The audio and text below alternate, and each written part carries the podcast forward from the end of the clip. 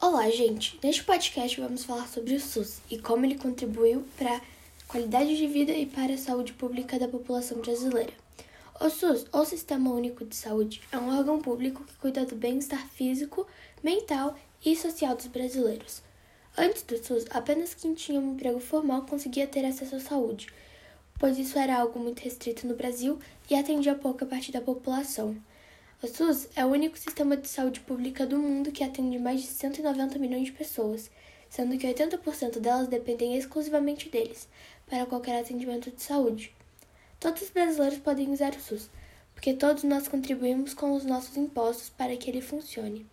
O SUS é integral, igualitário e universal, ou seja, não faz e nem deve fazer qualquer distinção entre os usuários.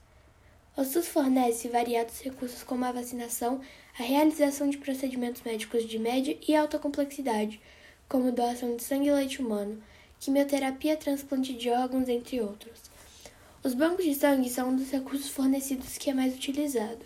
Esse serviço se baseia em fazer triagem, coleta, armazenamento e distribuição de doações de sangue. Esses bancos atendem vítimas de acidente anêmicos, pacientes oncológicos ou pacientes com qualquer outra necessidade.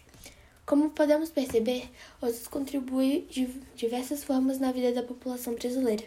Mesmo as pessoas que usam o plano de saúde se beneficiam com o SUS, pois se todos cuidam se vacinando, indo em suas consultas, fazendo exames, tomando seus remédios, a população fica mais saudável, assim melhorando a quantidade, a qualidade de vida dos brasileiros.